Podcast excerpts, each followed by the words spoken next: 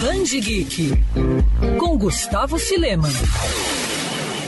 Jaspion está de volta. Um dos principais heróis dos tokusatsus, o personagem é a estrela de um novo mangá com produção totalmente brasileira. O regresso de Jaspion, lançado pela JBC após parceria com a Sato e com a Toei, traz uma continuação da série clássica dos anos 80 e revela o que aconteceu ao campeão da justiça e seus aliados depois da derrota de Satangos. A trama, escrita por Fábio Yabu, com desenhos de Michel Borges, mostra o novo duelo de Jaspion contra a bruxa galáctica Kilmaza. O mangá, que já está em pré-venda na internet, é uma chance de matar a saudade de Jaspion e outros personagens clássicos, além de ser uma oportunidade para quem sabe ser o pontapé de novas aventuras e novos fãs. O regresso de Jaspion tem 164 páginas.